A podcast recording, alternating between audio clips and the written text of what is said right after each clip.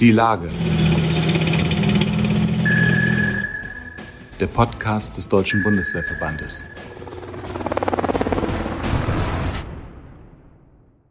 Herzlich willkommen beim Podcast des Deutschen Bundeswehrverbandes. Mein Name ist Franziska Kelch und ich spreche heute mit Wolf Greges. Wolf Greges war Offizier und als solcher 2008, 2009 mit einem Kontingent der Bundeswehr im Afghanistan-Einsatz. Er lebt heute in Rostock. Er ist dort Lehrer und hat den Roman Sandseele geschrieben, in dem die Leser Oberleutnant Martin Küfer begegnen, der im Winter 2008 mit einem Kontingent der Bundeswehr in Masai Sharif ankommt. Er ist dann dort als Verbindungsoffizier zur afghanischen Armee eingesetzt. Hallo Wolf. Hallo Franziska. Äh, ja, danke, dass du bei uns bist. Was die Zuhörer nicht sehen können, ich aber nicht unerwähnt lassen möchte, ist der Umstand, dass ich äh, in deinem Buch ungefähr 25 Zettel an 25 Stellen eingefügt habe. Äh, über 25 Stellen werden wir wahrscheinlich nicht sprechen können, aber ich hoffe doch über die ein oder andere. Ähm, aber die Anzahl der Zettel ist, glaube ich, schon ein Hinweis darauf, dass es da viel Gesprächsmaterial gibt in dem Buch. Ja, ich hoffe es. Ja. Äh, kannst du uns vielleicht zunächst mal ein bisschen was über den Offizier Küfer erzählen, den vielleicht ein bisschen beschreiben für potenzielle Leser oder Leserinnen, äh, dass man so einen Eindruck davon bekommt, wen du da erschaffen hast oder wen du da beschreibst?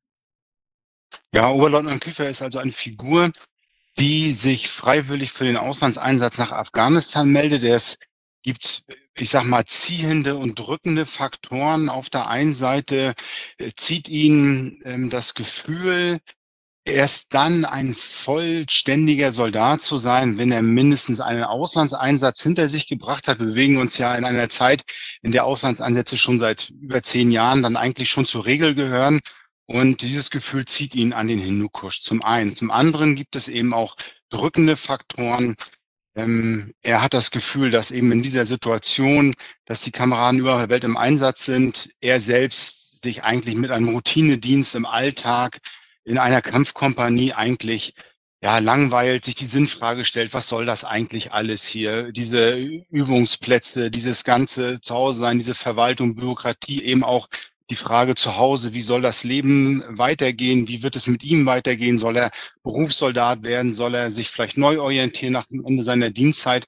Und das sind eben Fragen, die er aufschiebt, indem er auch in den Einsatz geht und sagt, ich kann mich auch erstmal von einigen Fragen dann eben frei machen, wenn ich woanders bin. Und das sind so diese beiden Faktoren, drückende und ziehende. Das finde ich ganz interessant, dass du das beschreibst. Ich habe mich nämlich beim Lesen gefragt, ähm, ob ich diesen Menschen Unrecht tue, wenn ich ihn als jemanden beschreibe, der eben wirklich relativ dringend in diesen Einsatz will, ans sogenannte scharfe Ende. Ähm, man will ja aber trotzdem nicht den Eindruck erwecken, dass der jetzt irgendwie trigger-happy oder sonst irgendwas sei, sondern der, für den ist das tatsächlich eine Sinnfrage, die sich damit verbindet, war auch, auch so mein Eindruck, ähm, dass der sich erhofft, da irgendwie ähm, einen sinnvollen Beitrag zu leisten, wie auch immer der dann aussieht ja, zumindest etwas anderes, als das er vielleicht von zu Hause kennt, sondern zu sagen, das, was, wofür er all die Jahre ausgebildet wurde und er auch selbst ausgebildet hat, dann selbst zur Anwendung zu bringen. Ich vergleiche das gerne mit dem Beispiel des Schwimmenlernens. Ja, die ersten Bewegungen des Schwimmen macht man vielleicht auch auf dem Trockenen und man kann auch alle Bewegungen auf dem Trockenen lernen, aber irgendwann, irgendwann wenn man am Beckenrand sitzt und immer nur Trockenübungen macht, dann sagt man sich, ich will auch mal ins Wasser steigen und ich will auch sehen, ob ich es wirklich kann. Und das sind sicherlich auch Gründe, die hier eine Rolle spielen. Mhm. Ich habe den Roman so gelesen oder so wahrgenommen, dass es immer so zwei Erzählebenen gibt, äh, zwischen denen man da als Leser changiert oder die einem äh, präsentiert werden. Einerseits erleben wir eben diesen Einsatz selbst, wie Küfer den, den erlebt, ähm, äh, die Kameradschaft, verschiedene ähm, frustrierende Erlebnisse, ähm, aber eben auch so Alltag im, im Feldlager und so weiter und so fort. Und äh, dann gibt es den Küfer der Gegenwart, der Jahre später bei sich zu Hause sitzt. Äh, die Frau und die Kinder sind übers Wochenende weggefahren und er will eigentlich Arbeit erledigen. Er ist nicht mehr Soldat. Und ähm, dann äh, wird durch eine, eine, ja, ein Moment wird seine Einsatzerfahrung getriggert, die er offensichtlich jahrelang weggeschoben hat, in einer Einsatzkiste oder in seiner Afghanistan-Kiste versteckt hat. Ähm, und er erinnert sich dann zu Hause. Und dazwischen schwankt man immer so ein bisschen her als Leser.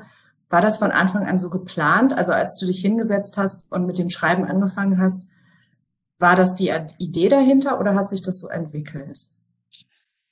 Ähm, tatsächlich hat dieser Roman ja eine gewisse Geschichte hinter sich.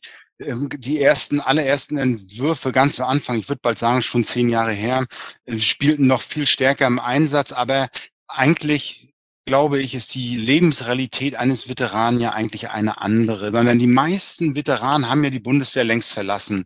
Sie sind ja im Grunde im zivilen Leben. Es ist ja nur ein verschwinden, also nicht verschwinden gering, aber ein geringerer Teil, der tatsächlich noch aktiv ist, sondern die meisten leben zivil als unsichtbare Veteranen. Die Einsätze liegen folglich also auch schon Jahre, vielleicht auch Jahrzehnte zurück.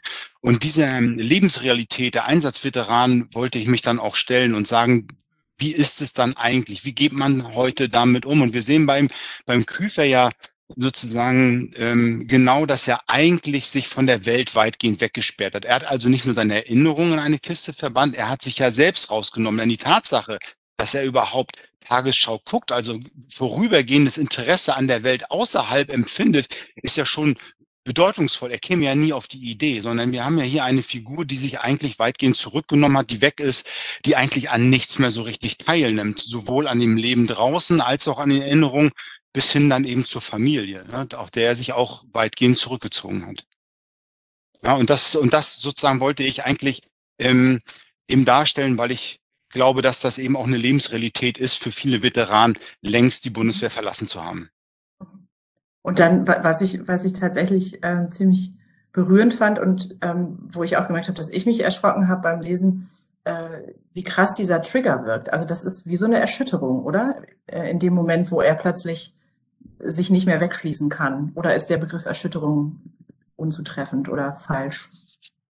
Doch, das ist es ja gerade, ne? Dass man, man kann ja den, den Erinnerungen und so dem kann man ja wirklich nicht entkommen, ne? Sondern man kann es, man kann versuchen, Kontakt zu meiden. Das macht er ziemlich gut, indem er alles verbannt aus seinem Leben wegsperrt, äh, sich selbst nur auf die Papiere, die nun gar nichts mehr mit Einsatz zu tun haben, ähm, beschränkt. Aber es funktioniert eben nicht auf Dauer. Manchmal reichen dann einfache Sachen, ne? In dem Fall tatsächlich ähm, ist es die Tagesschau und ein bekanntes Gesicht. Es könnte ein Erinnerungsfoto sein, es könnte ja auch eine Zufallsbegegnung sein. Manchmal ist es ja auch der Geruch. Ich sage mir, der Geruch von Eisen am Morgen erinnert mich an den Einsatz. Das ist ja bei jedem was sehr unterschiedliches. Hier war es ein, ein Bildreiz und zwar nämlich völlig unerwartet. Er hat ja keine Triggerwarnung bekommen, ne, wie man das sonst heute macht. Das hat er ja nicht. Und deshalb bricht es auch so unglaublich hinein. Er hat sich viel Mühe gegeben, aber es wird nicht ewig tragen. Und deswegen kommt es dann zu dieser Situation, dieser Eskalation. Mhm. Dieser, dieser Trigger, den er erlebt, der katapultiert ihn dann ja relativ äh, plötzlich, relativ unerwartet in diese Einsatzrealität äh, zurück. Und ähm, ich fand zwei Stellen, ähm, äh, die noch relativ am Anfang sind, ganz interessant. Zum einen gibt es ja diese Passage, wo Küfer äh, kurz nach seiner Ankunft äh, unbedingt nach Masai Sharif rein will. Er will die Stadt sehen, er will Afghanistan sehen und, und erlebt dann da so eine Art Kultur- oder Elendsschock. Die Kameraden, die schon länger vor Ort sind, können das auch gar nicht so richtig verstehen, dass er da jetzt unbedingt diese, diese Stadt sehen will. Und dann gibt's noch so ein anderes Kapitel, äh, der Sprachführer ist, glaube ich, äh, die, die Überschrift. Ähm, da blättert er dann in diesem Sprachführer, den er damals mit nach Afghanistan genommen hat, den hat er aus seiner Afghanistan-Kiste genommen und, und stellt äh, völlig ähm, irritiert fest, dass äh, da dann ähm, so Sätze wie, wo finde ich ein Restaurant von Deutsch auf Pashto übersetzt sind. Das war so eine Stelle, wo ich ganz kurz laut lachen musste, weil ich dachte, das ist tatsächlich absurd. Da geht man in den Krieg und kriegt einen Sprachführer, als würde man in den Urlaub fahren. Äh, das Lachen ist mir dann aber relativ schnell auch oder im gleichen Moment auch wieder stecken geblieben, weil ich dachte, diese beiden Stellen sind eigentlich äh, so aussagekräftig dafür, ähm, dass das, was man da vor Ort erlebt, und die Realität, die zu Hause existiert, in die man dann auch irgendwann wiederkommt, dass das zwei ja völlig unterschiedliche Welten sind. Und ich habe mich dann gefragt, wie zur Hölle spricht man dann im Anschluss daran, wenn man, wenn man sich schon in solchen Situationen befindet, wo man vor Ort kaum begreift, was da passiert, oder auch im Nachhinein sich fragt, was ist das eigentlich für Sprachführer? Wie spricht man nach, nach dem Einsatz äh, darüber? Ja, die Frage ist, die allererste Frage ist eigentlich, mit wem spricht man? Darüber? Mhm. Das ist ja die erstmal die erste Frage. Das naheliegendste sind natürlich auch die Kameraden, mit denen man im Einsatz war, mit denen man sich ja auch wortlos dann versteht und wo, wo man auch sagen kann, weißt du noch, oder das ist ja mhm. wie damals oder wie dieses oder wie jenes. Mhm. Ähm, schwieriger wird es dann ja anzusetzen, tatsächlich mit, mit der Familie, mit den Freunden, mit den Bekannten, später dann eben auch mit den Kollegen. Und es ist genauso, wie du sagst es gibt ja keinen Ansatzpunkt, sondern der, den Punkt, den man kennt, ist ja eigentlich die mediale Welt. Ne? Das ist also das, was man vielleicht an, an Einsatzreportagen gesehen hat und so weiter. Aber das, und das haben wir auch erlebt jetzt im Zuge der, ich nenne es jetzt mal die Kabul-Krise oder das, das Ende sozusagen des freien Afghanistan, was auch immer dann da war, ist, es kommt sehr schnell auf ein politisches Level, weil da kann man noch relativ gut andocken. Also auch der, der Bürger, der jetzt selbst mit Uniform nichts zu tun hat, kann da relativ gut andocken und sagen, ist das sinnvoll oder nicht, sollten deutsche Soldaten da und da sein. Äh, das ist eine politische Diskussion, der Soldat ja eigentlich gar nicht führt, sondern der hat ja ganz andere Fragen und Probleme. Der hat ja konkrete Bilder vor Augen, Situationen, über die er sich vielleicht gern austauschen möchte. Aber da ist keiner da. Das Einzige, was er findet, sind vielleicht Kollegen oder Freunde, die auf einer politischen Ebene vielleicht irgendwie reden können über den Sinn und Unsinn von Einsätzen.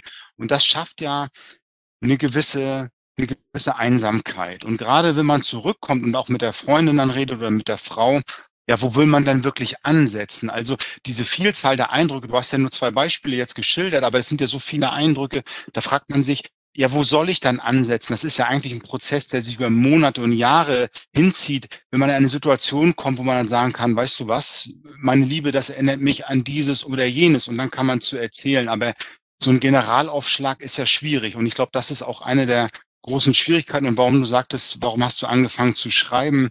Ähm, den Erinnerungen im Kopf eine Ordnung zu geben, eine Struktur zu geben. Und wenn es heißt, von links oben nach rechts unten zu schreiben, gibt das dem Ganzen eine Struktur, weil es schwer ist, wirklich schwer, so wie du sagst, einen Anknüpfungspunkt zu finden, von wo aus man erzählt. Hm. Und dass auch gleich der, der Oberleutnant Küfer in dem Buch ja selber von sich auch sagt, ich habe eigentlich gar nicht das, das Schlimmste oder Traumatisierendste oder wie auch immer man das sagen soll, erlebt. Ähm, äh, und trotzdem sind es eben Bilder und, und Erlebnisse, auch dieser Geruch, den du immer beschreibst, vom Sand, vom Metall, ähm, das, das taucht immer wieder auf, sind es eben alles Erlebnisse, die man nicht richtig teilen kann, weil man sie, weil sie schwer zu kommunizieren sind, ähm, auf eine Art. Das merkt man ja auch im Buch, wenn, wenn der, wenn der Küfer mit seiner daheim gebliebenen Freundin Greta telefoniert. Die, die will nicht so richtig hören, was er vielleicht zu erzählen hätte. Er weiß aber auch nicht so richtig, wie er ihr das erzählen soll, oder? Ja, ja, das ist dieser, ja, dieser Konflikt. Ne? Sie, also die, ähm, er hat Schwierigkeiten, sich mitzuteilen irgendwie. Der, eine der Hauptgründe ist, weil er sie nicht beunruhigen möchte. Er möchte ihr nicht erzählen, ähm, weil, er, mhm. weil er genau weiß, was sie eigentlich möchte. Sie möchte mhm. den gleichen Mann wiederbekommen, den sie losgeschickt hat. Mhm. Und er merkt, aber hier sind Dinge, die sind nicht so, ähm, dass ich darüber hinweggehen kann oder ich kann nicht so frei davon erzählen, weil ich weiß, das macht ihr Sorgen. Und ich möchte nicht, dass sie sich Sorgen macht. Also sagt er lieber gar nichts. Und da mhm. beschreitet er ja einen Weg, aus dem er sich dann auch nicht mehr lösen kann, sondern er geht ja diesen Weg eigentlich konsequent auch sozusagen über zehn Jahre hinweg, dann zu sagen, ich erzähle es lieber nicht. Und das ist ja etwas, was dann sozusagen, was wir ja auch wissen aus soziologischen Untersuchungen, dass ganz viele sagen, ich rede nicht mit meiner Familie, weil ich sie nicht belasten möchte. Das ist ja jetzt auch kein Einzelfall, sondern man möchte das irgendwie nicht, man möchte das von fern halten. Und so entsteht viel Schweigen. Und das, und das zeichnet sich dann hier eben schon ab. Und wenn man einmal diesen Weg gegangen ist, das ist ja wie auf so einem feuchten Acker, das sind so Spurrillen, die sich begeben. Und je länger man diesen Weg geht und je häufiger man diesen Weg geht, umso tiefer werden diese Rillen. Und man kommt dann irgendwann nicht mehr raus. Man schafft es dann nicht mhm. mehr raus. Und das äh, führt dann zu einem, zu seinem Ende und zu einem Familienleben, was dann eigentlich nur noch funktional ist. Mhm. Ich, das ist jetzt vielleicht ein kleiner Sprung, aber ähm, ein bisschen was hat es auch mit dem zu tun, was wir gerade besprochen haben. Mein persönlicher Eindruck bei der Lektüre war, dass ich als Mensch, der, der erstens keine Soldatin ist und zweitens eben natürlich auch dementsprechend niemals in irgendeinem Einsatz war, mich trotzdem sehr, sehr, wie man heute so schön sagt, abgeholt gefühlt habe. Also ich habe alles verstanden, was da beschrieben wurde, glaube ich zumindest. Äh, und ähm, die Charaktere, die du, die du schilderst, deren Motivationen und so weiter, würde ich vielleicht nicht immer alle teilen, habe sie aber verstanden. Und ich bin aber an einer Stelle hängen geblieben, beziehungsweise habe die tatsächlich sehr oft gelesen ähm, da ist äh, Küfer im Feldlager, spricht mit einem äh, Kompaniechef, einem Panzergrenadier, der offenbar schon mehrfach in Gefechten auch gewesen ist, der Kameraden verloren hat, der Verwundete zu beklagen hatte. Und äh, die reden darüber, ähm, dass dieser Panzergrenadier oder der erzählt, dass er auch immer wieder davon träumt, dass er und Soldaten der afghanischen Armee in irgendeiner Gefechtssituation sind und er dann aus Versehen einen afghanischen Soldaten erschießt, weil der die Befehle nicht verstanden hat. Ähm, und ähm, dieser, dieser Panzergrenadier sagt dann auch den Satz, ich verliere keinen Mann, wenn es heißt die oder wir, dann die. Und Küfer hält ihm dann entgegen, ja, aber man muss doch mit den Afghanen und äh, so weiter und so fort. Und dieses, dieses Thema, was da aufgemacht wird, ähm, welches Leben ist wie viel wert, wie agieren wir in einer brenzlichen Situation, das hat mich total beschäftigt. Ich habe mich gefragt, ob diese Stelle provozieren sollte, ein bestimmtes Thema, also die Realität des Krieges, wo nicht alles schwarz und weiß ist und wo man nicht immer einfach entscheiden kann, was ist sauber und was nicht, ob es dieses Thema aufmachen sollte oder ob ich das falsch verstanden habe oder ob das vielleicht gar keine Provokation ist oder nur ich sie so wahrnehme.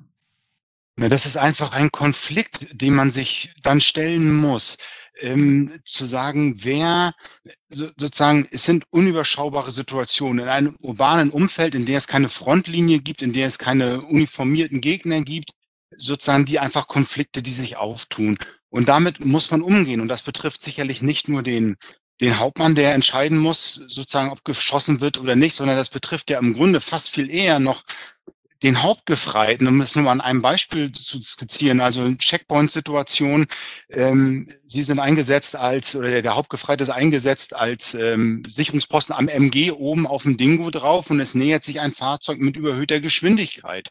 Ähm, die Rules of Engagement sind ziemlich klar. Wenn da so ein, sozusagen, wenn auf Warnschüsse nicht reagiert wird, dann muss das Fahrzeug eben gestoppt werden. So, und man hat wenige Sekunden, das zu entscheiden. Und es ist am Ende eine Frage sozusagen riskiere ich jetzt den Tod eines Zivilisten, weil ich sozusagen schieße mit einem Maschinengewehr auf dieses Fahrzeug, um es zu stoppen. Ähm, sozusagen, das könnte Leben retten, mein eigenes oder das der Kameraden sozusagen, oder nehme ich das Risiko nicht in Kauf? Und in diesem Konflikt bewegt man sich ja. Und ähm, da muss man pragmatische Lösungen finden. Das kann man hier im Inland sicherlich sehr diskutieren. Ähm, aber man muss pragmatische Lösungen finden. Und der Hauptmann hat für sich die Entscheidung getroffen, wenn es unübersichtlich wird und ich mir nicht sicher bin und es besteht Gefahr für meine Männer, dann würde das Leben meiner Männer immer höher wiegen als das eines afghanischen Kameraden, Soldaten oder sonst irgendwas. Aber das mhm. bleibt eben nicht folgenlos ne, mhm. für, die, für die Psyche dieses Mannes. Mhm. Genau, diesen Teil habe ich ja gerade auch nicht äh, oder habe ich gerade nicht beschrieben. Der, der Dialog oder diese Szene geht ja auch weiter, wo dann eben dieser, dieser Hauptmann eben auch sagt, Glaubst du denn allen Ernstes, ich fasse das jetzt mal so simpel zusammen, glaubst du allen Ernstes, dass der, der schießt, dass der sich damit leicht tut, dass der danach sich nicht die Frage stellt hätte, wäre, könnte und so weiter? Ähm, dass äh, der, wie gesagt, diese Szene geht ja weiter. Aber das ist, glaube ich, auch eine von den Themen oder Fragen, die wir hier zu Hause, also in Deutschland, gerne ausblenden, dass das Situationen sind, die wir meinen beurteilen zu können. Aber wenn man genauer hinguckt, ist das wahrscheinlich nicht so einfach.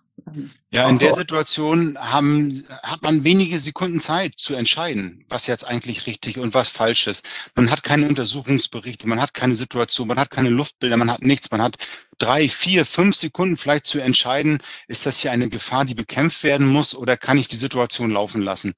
Ähm, und das ist natürlich eine ungeheure Last der Verantwortung halt. Ne? Und alles, was dann danach kommt, ähm, und auch die Aufregung viel, ähm, das sind ja Dinge, die gehen an der, an der Situation des Soldaten in dem Moment völlig vorbei. Mhm. Ähm, korrigiere mich, wenn ich das falsch äh, erinnere. Äh, in dem Buch macht der äh, Oberleutnant Küfer nicht einmal von seiner Waffe Gebrauch, oder? Ist das falsch? Erinnere ich das falsch? Nein, macht er nicht. Er macht nicht einmal ja. davon Gebrauch, richtig? Ja. Es ist sogar fast, ähm, vielleicht anfangs sogar etwas enttäuschend für ihn, ja. Ähm, darüber habe ich mich auch gewundert. Also es wird in dem Buch wird zu keinem Zeitpunkt irgendwie verschwiegen oder beschönigt, äh, wie gefährlich die Lage in Afghanistan war. Da wird von Gefecht berichtet, aber er ist eben nicht dabei. Ähm, äh, es geht aber eben auch um den Sinn oder Unsinn des eigenen Handelns. Es geht um übergeordnete politische Entscheidungen, militärisches Handeln vor Ort, die verschiedenen Interessenlagen der, der Deutschen, der Amerikaner, der Afghanen und so weiter.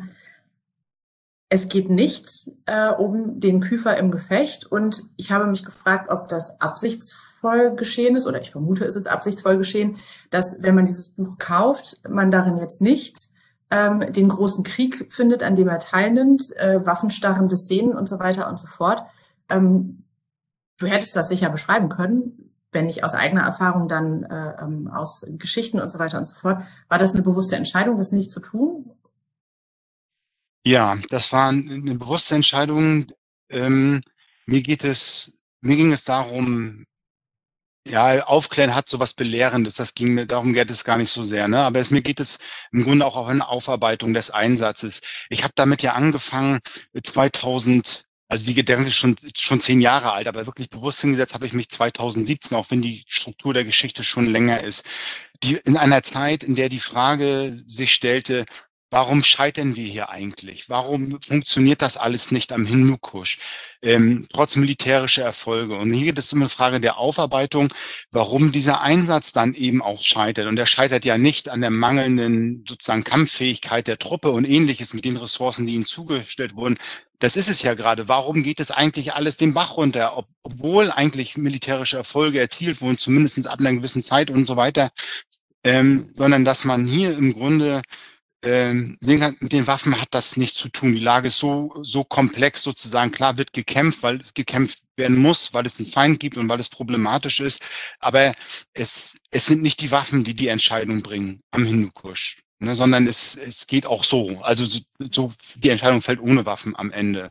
Und das war der Grund, warum ich das ausgespart habe, weil es mir auch um eine Aufarbeitung ging. Und ich möchte mit, mit diesem, mit diesem Werk wollte ich keinen Western schreiben. Dass man sagte also, ähm, sagt, und jetzt kommen die Action-Szenen endlich, wie sich das mhm. auch im amerikanischen Kino man das kennt, sondern mir geht es um eine sehr individuelle Aussetzung, natürlich auch um die Frage der Erinnerung, ähm, letztendlich um das Umgangs mit dem Scheitern, individuell, aber insgesamt auch dann. Ja, das waren die drängenden Fragen, die sich hier für mich stellen. Mhm. Und der Eindruck, den ich auch hatte, ähm, war, dass, dass es dir auch wichtig ist, ähm, sehr unterschiedliche Soldatentypen äh, vorzustellen, oder? Also jetzt nicht, nicht so äh, schablonenhaft und hier haben wir den äh, Mannschaftssoldaten und hier haben wir den äh, Oberst und so weiter und so fort. Aber man begegnet in dem Buch schon sehr unterschiedlichen Typen, sowohl was deren Motivation betrifft, Alter, äh, was die da konkret vor Ort tun. Also da ist, äh, da ist wirklich alles dabei. Hast du da bewusst sehr darauf geachtet? Ja, Oder das war mir von ganz aus der ja, ich merke schon, das ist mir ein Herzensthema, deswegen falle ich dir auch ins Wort. Ich mache das eigentlich ungern, aber das ist etwas, was mich, was mich, was mich wirklich bewegt. Denn ähm, gerade im Bereich der erzählenden Literatur gibt es ja fünf, sechs Titel, die von namhaften deutschen Autoren auch verfasst wurden, aber das sind eben alles Journalisten und, und Schriftsteller. Und keiner von denen war am Hindukusch tatsächlich. Und das Problem, was sich daraus ergibt, ist eigentlich eine sehr klischeehafte Zeichnung. Ähm, das kann man eigentlich fast alles auch in den, auch in Spielfilmen, jetzt nicht in Dokumentationen, sondern in Spielfilmen auch verfolgen, dann gibt es so einen gewissen Typus von Offizier und Mannschafter und dann sind das so, so die und dann, aber in der Regel ist es immer eigentlich eine Schiene. Und das wird meiner Auffassung nach der Situation nicht gerecht. Es sind sehr viele Menschen im Einsatz in unterschiedlichen Verwendungen mit sozusagen unterschiedlichen Motivationen. Das geht eben vom Geld, Karriere, Abenteuer, sicherlich auch Sinnhaftigkeit, aber eben sehr viel. Und ich habe mich daran gestört, dass sozusagen häufig dann eben nur der Verlierer geht zur Armee und dann geht im Einsatz. Der Offizier mhm. ist immer der eigentlich Menschenhasser ist und eigentlich alle nur schinden will und so. Und das hat mich gestört, weil das eben nicht der Realität auch der Bundeswehr nicht entspricht, sondern es ist eine sehr komplexe Lage mit sehr unterschiedlichen Persönlichkeiten und dem muss man eben auch erzählend Rechnung tragen. Mhm.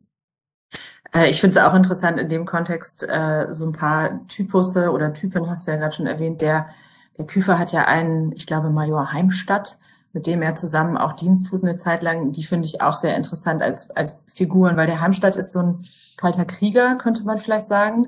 Für den besteht der Sinn äh, und Unsinn oder der Sinn seiner Tätigkeit darin, eigentlich äh, Landesverteidigung zu betreiben, sozusagen. Der, der erinnert sich an Zeiten, wo der Feind noch irgendwie mehr oder minder auf Sicht stand äh, wohingegen der Küfer versucht, ihm zu erklären, aber es gibt doch auch andere Gründe, wie Terrorismusbekämpfung oder Freiheit in die Welt zu tragen und ähnliches. Also die, da begegnen sich ja auch so in, in einem Container zwei Typen, die, äh, die sich, glaube ich, gar nicht blöd finden oder unsympathisch, aber die aus völlig unterschiedlichen Motivationen heraus Soldaten sind oder Offiziere sind. Ja, das mag sich jetzt mittlerweile ein bisschen ausfließen, aber ich sag mal, vor 10, 20 Jahren ist das ein großes, großes Thema. Also sozusagen die kalten Krieger, die man hat, die eben im Grunde ausgebildet sind, also auch, auch in den 90er Jahre noch hinein, auch sozusagen nach der Wiedervereinigung, das große Thema Landesverteidigung und so weiter, bevor das mit Einsätzen losgeht. Hier treffen ja Generationen von Soldaten aufeinander. Und die müssen sich ja auch irgendwie zueinander positionieren. Ähm, Und dann ist es ja in der Regel so, ist egal, welche Laufbahn man noch nimmt, aber die, die, die kalten Krieger sind ja die, die eigentlich in den höheren äh, Funktionen dann eben sind, in den höheren Verwendungen, ob die nur als Offizier oder ob sie als Oberstabsfeldwebel irgendwie dann doch aus einer anderen Welt kommen. Und hier zeigt sich ja auch sozusagen der Konflikt der Generation, wo vielleicht auch eine Armee dann insgesamt umlernen muss und zu sagen, also was machen wir eigentlich? Das ist also auch nach innen eine Identitätsfindung. Es ist ja nicht nur so, dass man sagt, also die Gesellschaft muss jetzt mit einer anderen Bundeswehr irgendwie umgehen, mit einer Einsatzarmee, sondern die Bundeswehr muss ja auch mit sich irgendwie umgehen. Und diese, da, da knirscht es ja auch im, im System. Und wir sehen, dass sich dann eben der Heimstaat dann irgendwann auch verabschiedet und sagt, ich kann das eigentlich nicht tragen.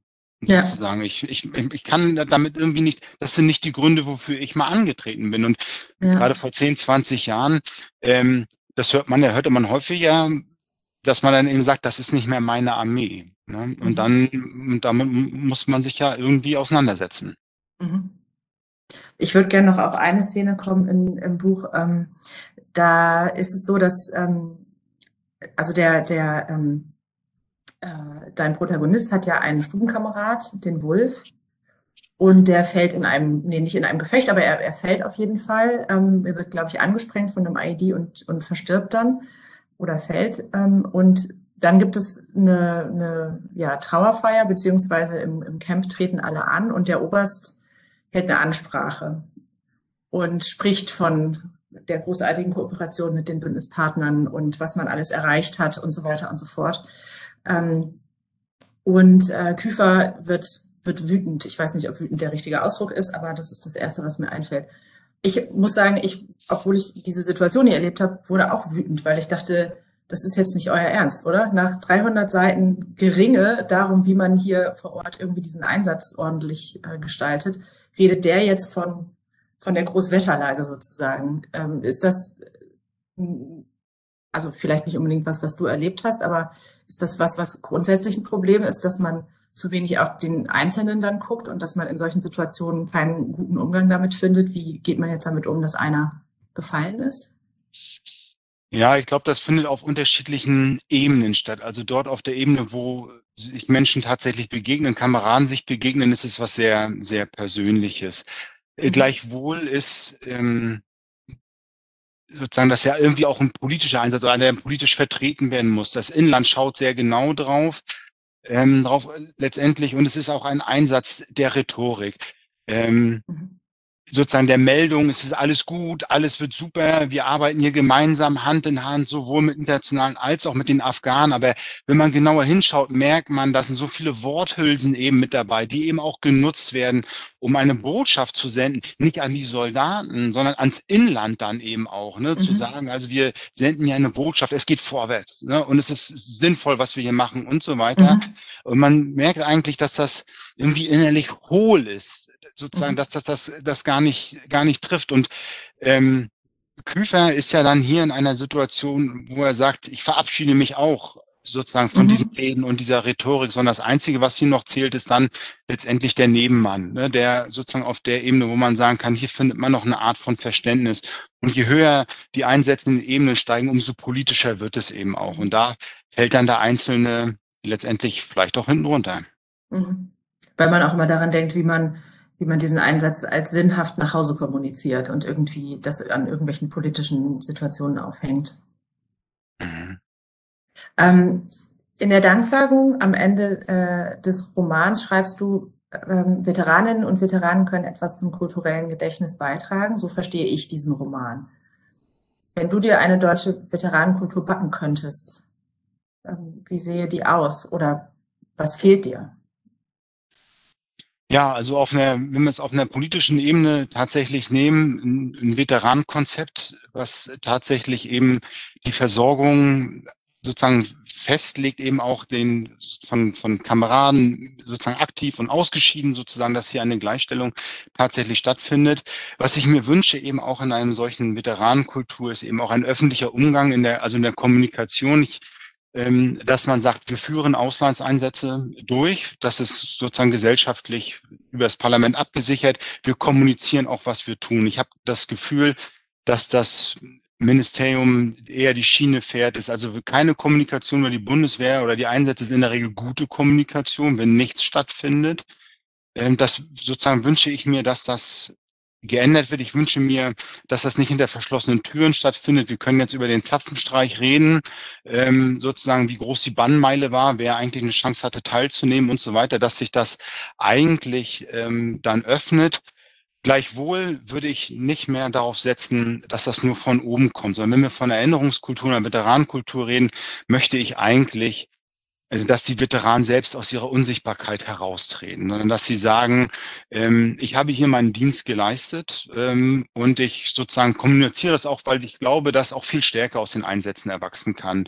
Viel Engagement auch mal sozusagen den Hintern zusammenzukneifen, wenn es heißt, jetzt muss hier mal einfach auch mal durchgezogen werden.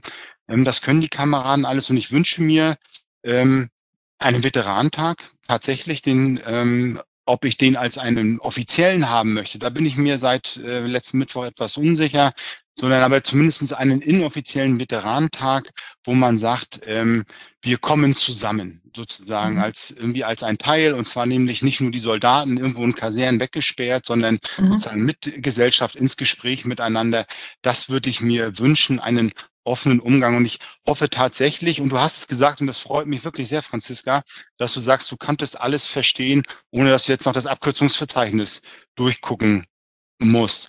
Und das ja. ist ja etwas, was ich, was auch, was ich auch als meinen kleinen Beitrag verstehe, ist, eben Dinge zu erzählen, damit Dinge nachvollziehbar werden, Erfahrungen nachvollziehbar werden, dass es verständlich wird. Und es geht, dass man das kommuniziert. Und ich möchte gerne eben, dass auch die Veteranen aus sich herauskommen, dass man nicht sagt, also uns versteht sowieso keiner und deshalb mhm. reden wir auch mit gar keinem, ja. sondern dass man sagt, doch, wir können Dinge nach außen tragen.